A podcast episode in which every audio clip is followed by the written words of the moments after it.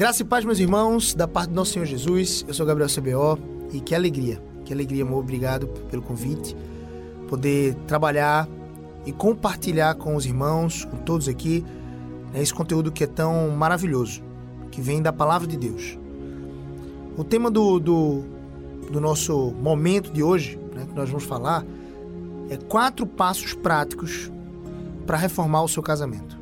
Muitas vezes você tem enfrentado dificuldades no seu casamento, tem enfrentado contendas, conflitos, talvez crises.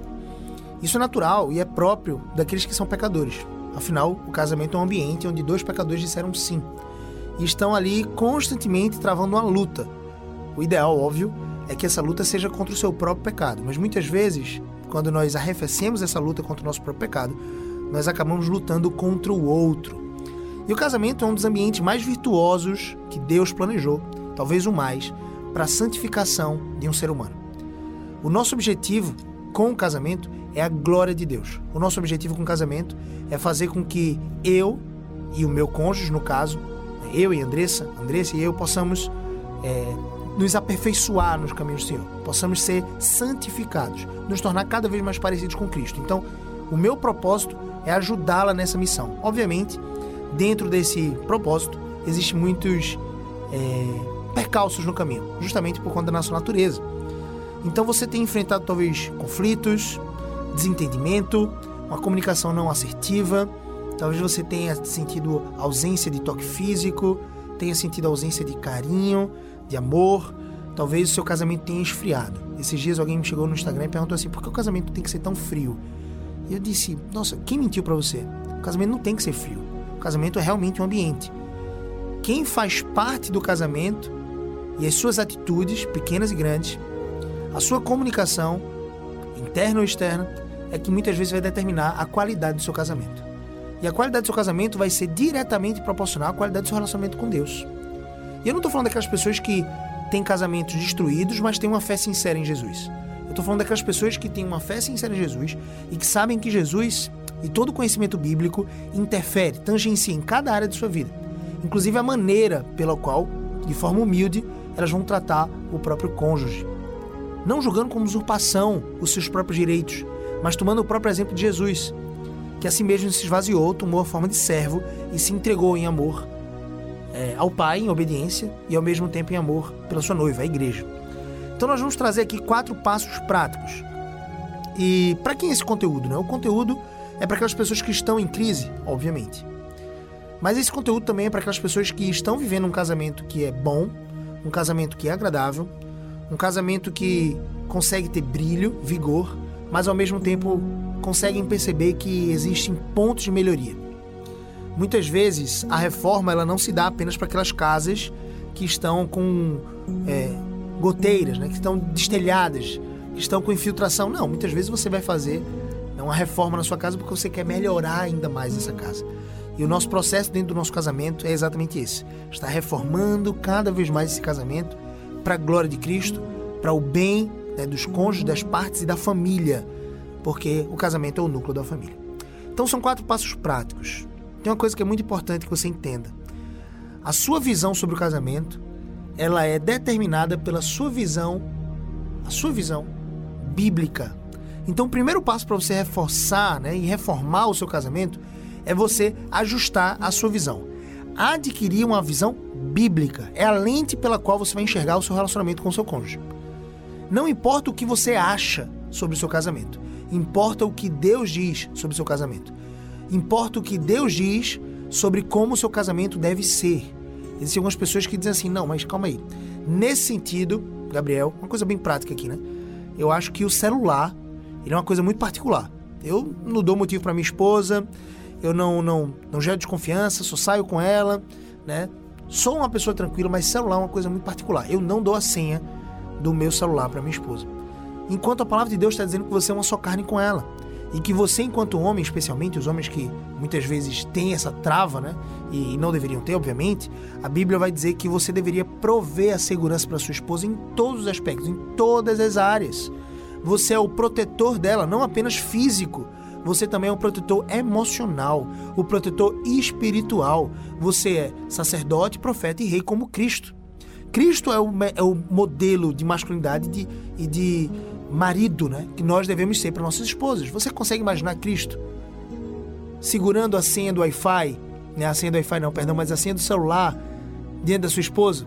Ou dizendo assim, aqui é uma área que só eu posso, posso entrar. Você é uma só carne comigo, mas aqui nesse espaço, que é um mundo, né? O celular é um mundo, te dá acesso ao mundo de informações, ao mundo de conexões com outras pessoas. Então, nesse, nesse âmbito aqui, você não vai ter, ter acesso. Você, isso aqui é particularmente meu. Imagina Jesus tratando sua esposa dessa forma, nos privando das delícias e da segurança de estarmos diante de um marido completamente apaixonado e ao mesmo tempo provedor de toda a segurança e confiança que nós precisamos. Esse é o nosso Cristo.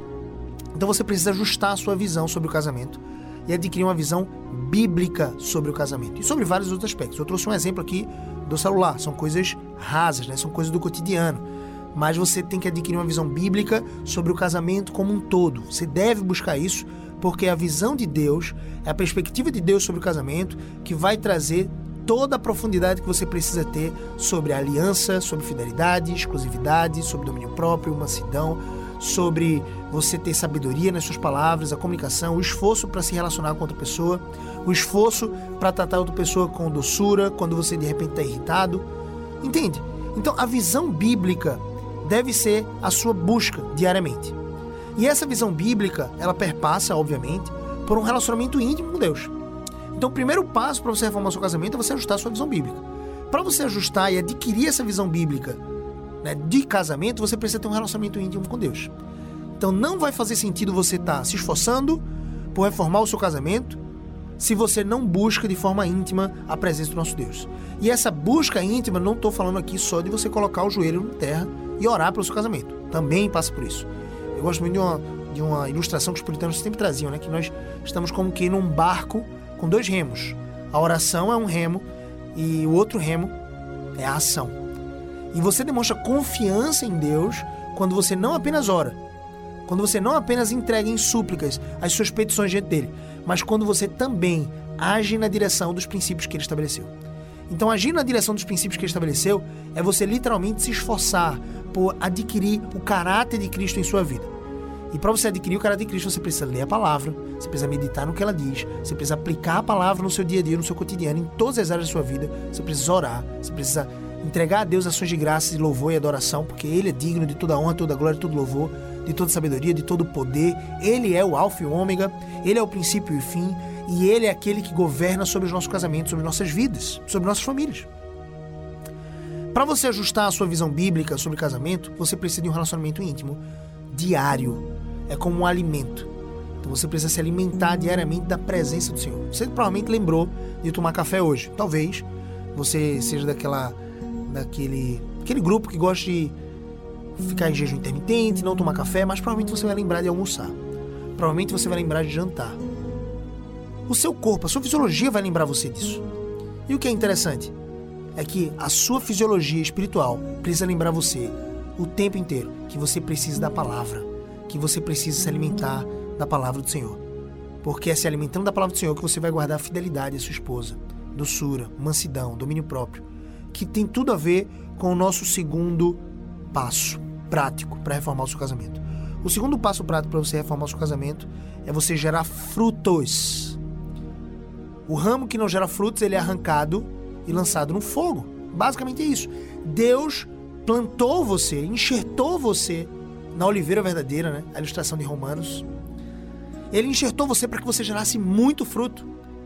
E ele, como um bom jardineiro, né, nessa ilustração simples aqui, cuidando do seu jardim, que é a sua igreja, você eu, ele poda o ramo para que você possa produzir mais fruto. Ele vai tratar eu e você de tal forma que nós possamos produzir mais fruto. E o gerar fruto no casamento é você literalmente produzir o fruto do Espírito. E o fruto do Espírito você pode encontrar né, o caráter de Cristo no fruto do Espírito. Você vai ler, por exemplo, Mateus capítulo 5, versículo 1, enfim, até o versículo provavelmente 10. Você vai ver ali o Sermão do Monte, as bem-aventuranças. Aquelas bem-aventuranças estão falando sobre um caráter, o caráter de Cristo. Esse é o caráter que eu e você precisamos buscar. Tem algumas pessoas que olham para aquele Sermão do Monte e não entendem a interpretação correta dele e dizem assim: Nossa, eu consigo identificar que eu sou pacificador, ah, mas eu não sei se eu persigo a justiça o suficiente. Aquilo ali, né, todos aqueles versículos, do versículo 1 até o versículo 12, eles estão falando sobre um caráter, o caráter de Cristo. Bem-aventurados, então, os humildes de espírito, aqueles que sabem que não são nada diante de Deus, que precisam de forma cabal, resoluta, da graça do Senhor. Eles são humildes porque então deles é o reino dos céus, eles são bem-aventurados. Bem-aventurados os que choram, aqueles que sabem que são pecadores e precisam da graça consoladora do Senhor. Esses serão consolados. Bem-aventurados os mansos, porque herdarão a terra. Então você precisa adquirir mansidão. Bem-aventurados os que têm fome e sede de justiça, porque serão fartos. Não a justiça própria, mas a justiça da palavra. Bem-aventurados os misericordiosos, porque deles porque alcançarão misericórdia do Senhor. Então, misericórdia, né, se você separar a origem da palavra etimologicamente falando, é você colocar o seu coração cardia na miséria do outro. Miséria, cardia, misericórdia. É você colocar o coração na miséria do outro. Deus ele é misericordioso conosco. E ele, como ele deseja que eu e você sejamos parecidos com Cristo, né, em perfeição, ele deseja que eu e você sejamos misericordiosos. E misericórdia é literalmente demonstração de confiança em Deus.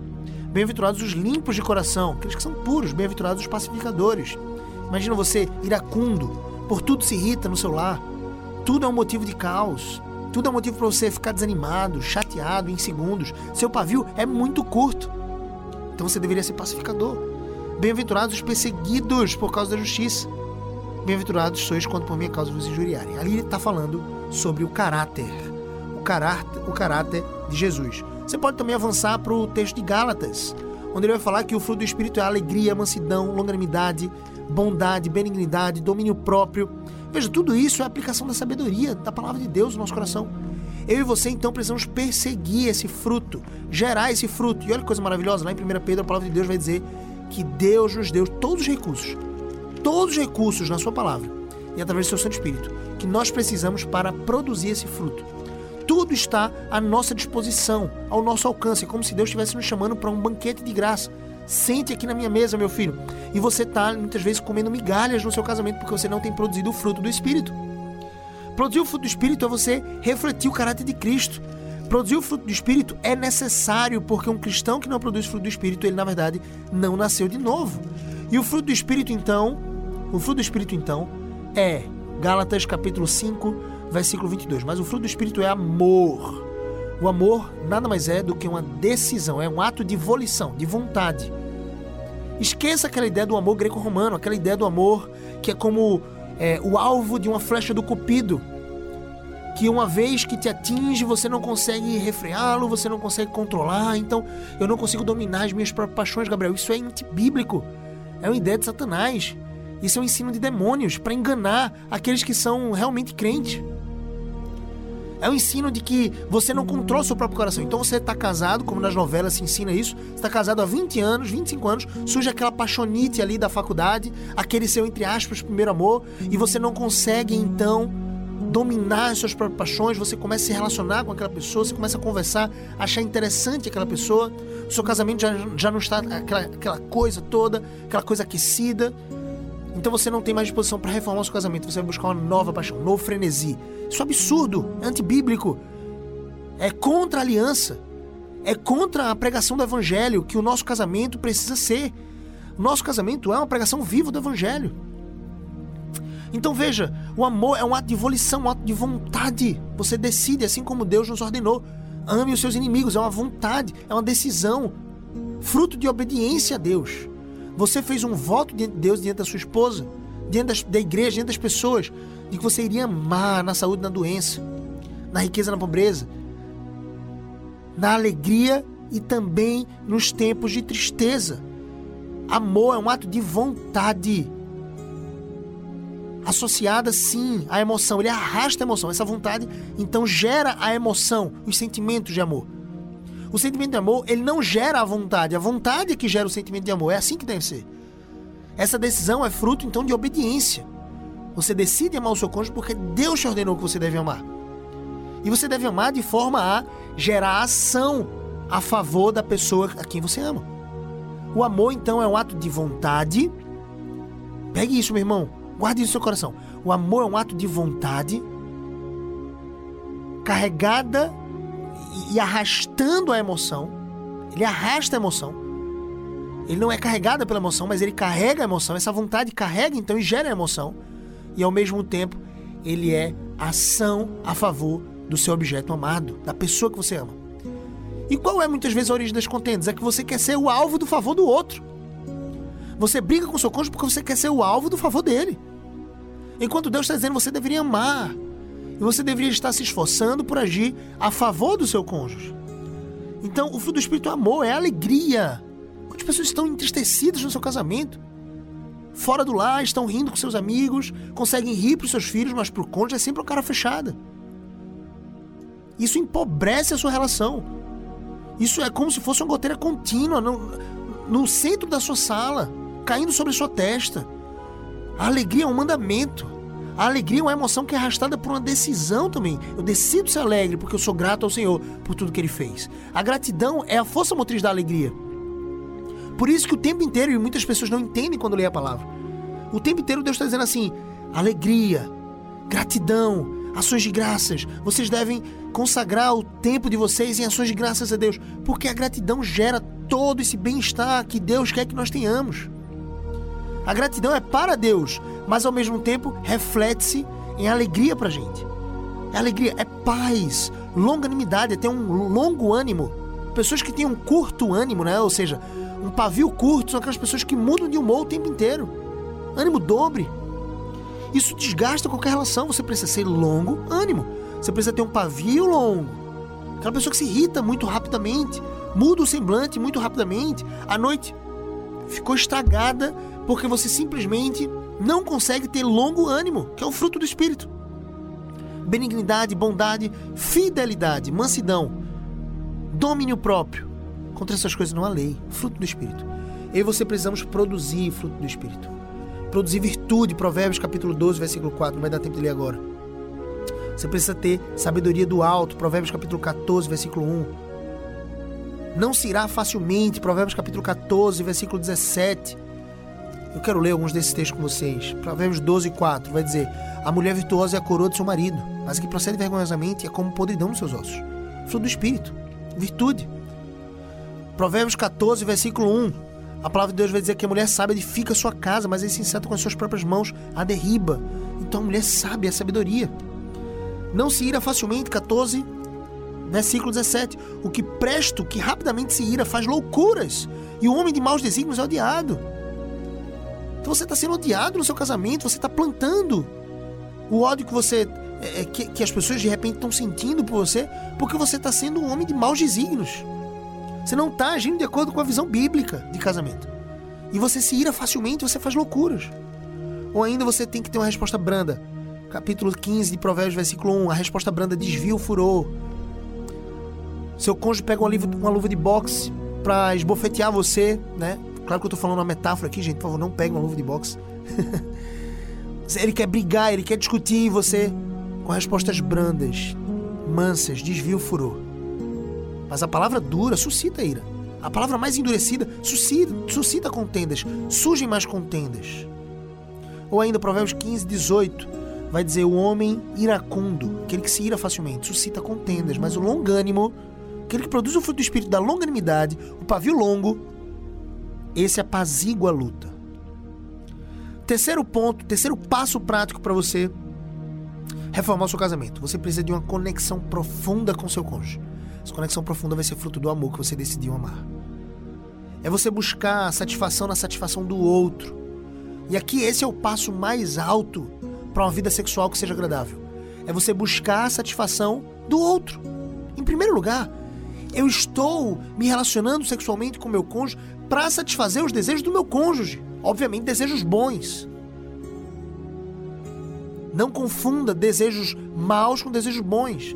Os desejos bons são aqueles que geram intimidade entre o casal. Então a conexão profunda é você viver uma vida sexual abundante. Olha o que a palavra de Deus nos diz lá em Provérbios capítulo 5. A partir do versículo 15 ele diz: Bebe a água da tua própria cisterna. É no casamento que você deve beber a água sexual. É das correntes do teu poço. É com aquela única mulher, com aquele único homem com quem você fez uma aliança de casamento. Versículo 16: Derramar-se-iam por fora as tuas fontes e pelas praças ribeiros de águas. Ou seja, você eh, colocaria o seu desejo, o seu prazer para outras pessoas desfrutarem. Não, não, não. É, é como um jardim secreto, fechado, recluso, íntimo, exclusivo.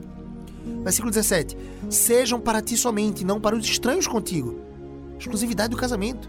Casamento, esses dias eu ouvi uma, uma, uma brincadeira né, dizendo casamento que nem moto, só cabe dois, não cabe outra pessoa. Não bota outra pessoa no meio. Nem para se, se, se, intrometer, nem para gerar, entre aspas, né, loucuras de prazer sexual carnal e pecaminoso. Cuidado com isso. Versículo 18 diz: Seja bendito o teu manancial e alegra-te. E aqui você entende que está nas entrelinhas: alegra-te sexualmente com a mulher da tua mocidade, a mulher da tua aliança. Costa de amores, gazela graciosa. Olha que bênção. Imagina você chegar pro seu marido e dizer: Eu sou sua gazela graciosa, eu sou sua corça de amores.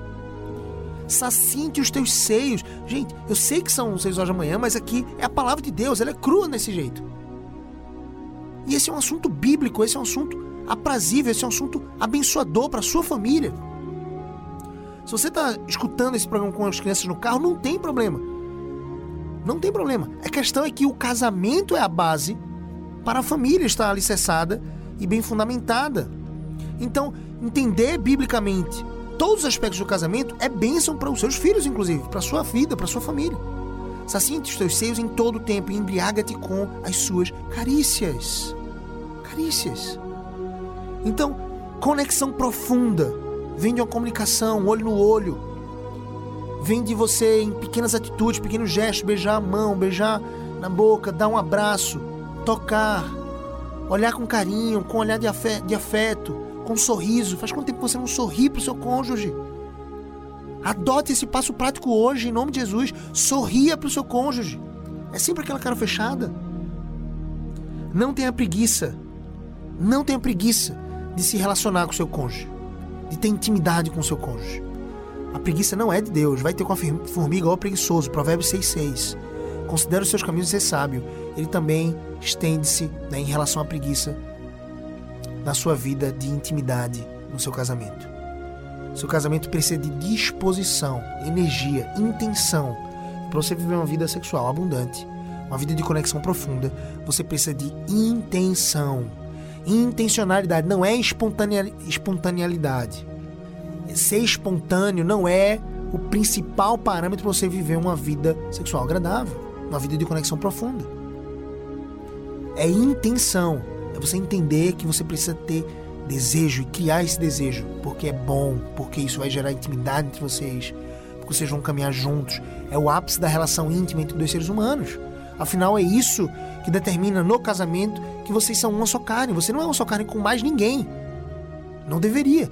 Mas sexualmente você é uma só carne com o seu cônjuge. Espiritualmente, basicamente você se torna uma só carne. Porque você então desfruta da coabitação. Quarto passo: prático para você reformar o seu casamento. Ame a instrução e a repreensão. É o que eu sempre chamo de o cirurgião e o bisturi. No casamento, nós estamos num processo de santificação, de crescimento. E nós estamos o tempo inteiro sendo aperfeiçoados, ferro no ferro, pelo nosso cônjuge. É bom que os cônjuges alinhados com o primeiro passo, de um ajuste da visão bíblica, uma busca pela visão bíblica, pelo parâmetro daquilo que é se parecer com Jesus, que o cônjuge ajude o outro nesse processo. Não com julgamentos vazios, temerários, não com recriminações, mas com encorajamento por seguir o padrão que Deus estabeleceu. E então é necessário que se haja instrução e repreensão. Eu sempre digo que o cônjuge precisa ser como Natan na vida do outro. O profeta Natan, você vai lembrar do que ele fez com o rei Davi.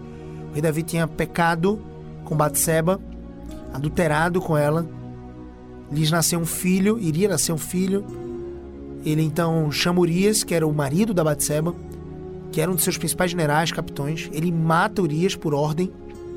Né, na batalha, ele coloca Urias na, no fronte de batalha, então ele morre. Então Davi estava mergulhado num lamaçal, tremedal de lama, literalmente, um lamaçal de pecado. E Natan precisava exortar o profeta Davi, mostrar a Davi que ele tinha pecado de forma séria de Deus. Ele precisava se arrepender. Então Natan entra no salão do, do, do, do, do palácio do rei e ele usa as palavras de sabedoria que Deus colocou no seu coração. Ele não foi lá apontar o dedo na cara de Davi e dizer você está errado, provavelmente Davi não ouviria. Ele foi sábio, ele usou ilustração. Ele disse: Rei, o senhor que é justo, deixa eu contar uma história para o senhor. Existiam dois homens, um tinha uma ovelhinha e cuidava dessa ovelhinha de forma doce, carinhosa. Essa ovelhinha era como se fosse uma filha para esse homem, ela dormia na sua cama, ela era alimentada da sua mesa. E então tinha um outro homem muito rico com muitas ovelhas. Esse era o caso do Davi. Muitas ovelhas. Chegou um estrangeiro na porta desse, desse rei, desse homem muito poderoso. E ele queria sacrificar, matar esse desejo do seu estrangeiro, né? o seu visitante que tinha chegado, é o desejo. Ele queria matar o desejo né, desse visitante. Natan falou em outras palavras, obviamente. Mas ao invés dele pegar uma de suas ovelhas, né, suas muitas ovelhas, ele foi lá até a casa daquele camponês, pobre, e pegou sua única ovelhinha. Sacrificou e matou o desejo daquele estrangeiro. Então Davi se irou e levantou e disse: Natan, quem é esse homem? Nós precisamos matar esse homem. Ele precisa pagar pelo que fez. Ele precisa pagar por essa injustiça de pegar a sua única, a única ovelhinha do seu camponês, ao invés de saciar o desejo, né? Que veio, que bateu na sua porta com tantas outras ovelhas que ele tinha. Eram as esposas de Davi. Natan então diz assim: Muito bem, Davi, muito bem, rei. Essa pessoa é você. Foi isso que você fez com Batseba, tomando a única esposa de Urias. Aquela que não te pertencia. Então Davi cai em prantos, em quebrantamento. O Espírito Santo toca ali, através daquela sabedoria bíblica de, de, de Natan do profeta. Então Davi, contristado, compõe o Salmo 51. Compadece de mim, ó Deus, segundo a multidão das tuas misericórdias. Apaga as minhas transgressões. Ele segue o Salmo. Você pode ler depois, Salmo 51. Arrependimento e contrição sobre Davi, sobre sua casa. Pano de saco e cinza. Ele finalmente entendeu o que ele tinha feito era horrendo diante de Deus. Instrução e repreensão. Perceba que Natan, quando ele foi fazer essa cirurgia no coração de Davi, usando essa metáfora aqui, essa cirurgia espiritual, ele não usou um facão, uma peixeira, gente. Ele usou um bisturi fino, rompendo camada por camada da pele, para que então ele pudesse fazer aquela cirurgia na alma de Davi. Essa é a sabedoria bíblica. No casamento nós precisamos usar um bisturi e não um facão. Não é qualquer palavra, não é qualquer é, qualquer ato não é em qualquer momento, tem que ter um time certo. Ao mesmo tempo, você não pode esperar o time certo e passar semanas sem exortar o seu cônjuge. Você tem que exortar imediatamente, só que no momento certo, da forma certa. Uma palavra bem temperada com sal, usando um bisturi delicado e não uma peixeira, um facão, porque depois você vai ter que costurar ali, fazer literalmente a cicatriz. A repreensão deve ser amada. O sábio, ele ama a repreensão e quem o repreende? O sábio, ele não é insensato, ele não é tolo. Ele ama a repreensão porque ele sabe que isso é um aperfeiçoamento e é o cuidado de Deus sobre a vida dele. Ele colocou a esposa para ser sábia e ajudar ele a enxergar certas coisas que ele não consegue enxergar. Provérbios 27, 17 diz assim: Olha só o que diz a palavra do nosso Deus. Como ferro com ferro se afia, assim um homem é o seu amigo. Quanto mais ao amigo mais íntimo, que é o cônjuge. Provérbios 13, 18. Provérbios 13, 18 vai trazer pra gente uma perspectiva bem interessante e vai dizer assim: Pobreza e afronta sobrevém ao que rejeita a instrução, mas o que guarda a repreensão será honrado. Guarde a repreensão. Você está sendo exortado a mudar, a modificar um padrão na sua vida. Guarde a repreensão. Mude, transforme-se, arrependa. Provérbios 28, 13. O que encobre as transgressões jamais prosperará, mas o que as confessa e deixa, abandona, se arrepende de forma verdadeira, alcançará misericórdia. Finalmente, eu vou dar mais um único, último passo. Eram quatro passos, mas eu vou dar um quinto passo aqui. Vocês precisam, para reformar o casamento, fazer um DCA. É um design de casamento abundante. As pessoas muitas vezes vivem a vida de forma automática, sem pensar de forma intencional no que desejam para os seus casamentos. Se você não sabe o que você quer, como você vai pedir isso a Deus? Se você não sabe o que você quer, e é bom que o que você queira esteja alinhado com a visão bíblica né, do primeiro passo, mas se você não sabe o que você quer, como é que você vai se esforçar por atingir, por alcançar aquilo? Que tipo de relacionamento você quer? Que tipo de vigor, de qualidade, de brilho você quer no seu casamento? Se você não sabe que tipo de casamento você quer, eu não estou dizendo para você olhar para as séries Netflix ou para as novelas, não é isso, mas para olhar para o padrão bíblico de casamento maravilhoso, de amizade, de intimidade, de sexo abundante, de, de vigor, de carinho, de palavras doces, de repreensão, de exortação, de, de aperfeiçoamento, de companheirismo, de amizade, de oração junto. Se você não sabe o que quer, como você vai buscar alcançar isso? Você precisa estabelecer o que você quer, um design, é como se fosse uma arquitetura. Deus é arquiteto da criação. Ele fez cada coisa de acordo com o seu próprio desejo, a sua própria vontade, que é boa, perfeita e agradável. Segundo o beneplácito da sua vontade. E você precisa pegar essa vontade de Deus, entendendo ela, estudando a palavra e dizer: Isso é bom, isso é justo, e eu preciso perseguir isso no meu casamento. Um design de casamento abundante alinhado com a palavra de Deus, alinhado com a vontade de Deus, alinhado com os princípios da palavra de Deus. Esse design, obviamente, vai perpassar por uma rotina diária abundante. Existem pessoas falam assim, Gabriel, como é que eu posso sair da rotina? Meu casamento caiu na rotina. Você não precisa fugir da rotina. A rotina não é um problema. O problema é que você tem uma rotina medíocre. Uma rotina em que você não dedica tempo ao seu cônjuge. Vocês não oram juntos, vocês não caminham juntos, vocês não conversam, você não manda mensagem durante o dia no trabalho dizendo que está com saudade. Você não, não faz uma ligação, só resolve pepino, só fala sobre boleto para conta para pagar. É só estresse, você não está conversando de forma amorosa, carinhosa, você não está reservando tempo. Você precisa de uma rotina abundante. E com certeza uma rotina abundante vai envolver seu tempo com Deus individual, seu tempo de culto doméstico com a família, seu tempo de orar na cabeceira da sua cama ali, de orar junto com seu cônjuge. Vai envolver vocês irem para a cama juntos, no mesmo horário. Casais abundantes, eles vão para a cama juntos, no mesmo horário. E ali eles oram, ali eles conversam, eles namoram, eles ficam juntos. Vai envolver você colocar as crianças para dormir mais cedo.